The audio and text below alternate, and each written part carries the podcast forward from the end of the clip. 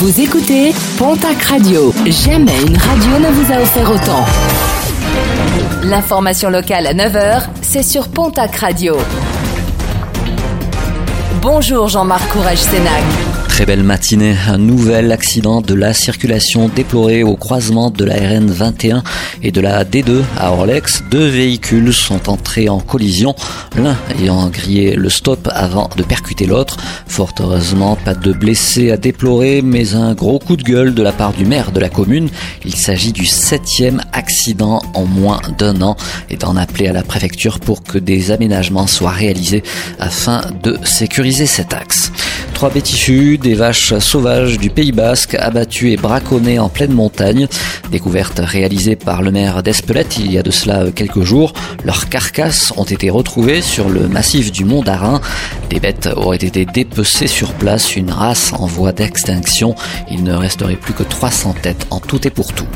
Les professionnels de santé et de l'action sociale manifestent ce jeudi dans la région. Manifestation à Bayonne, Pau et Tarbes. Ils réclament une amélioration de leurs conditions de travail ainsi qu'une plus grande reconnaissance de leur métier. Les syndicats dénoncent l'épuisement général du personnel de santé, un personnel à flux tendu depuis bientôt un an suite à l'épidémie de coronavirus.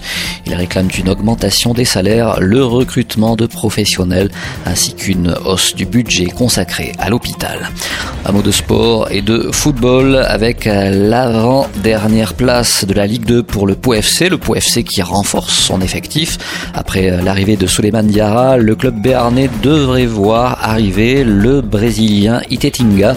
L'ailier gauche de 22 ans serait prêté par le FC Sion jusqu'à la fin de la saison et cela afin de renforcer le secteur offensif béarnais. Et puis 1500 créneaux disponibles en fin de semaine dans les Hautes-Pyrénées pour se faire vacciner contre le coronavirus.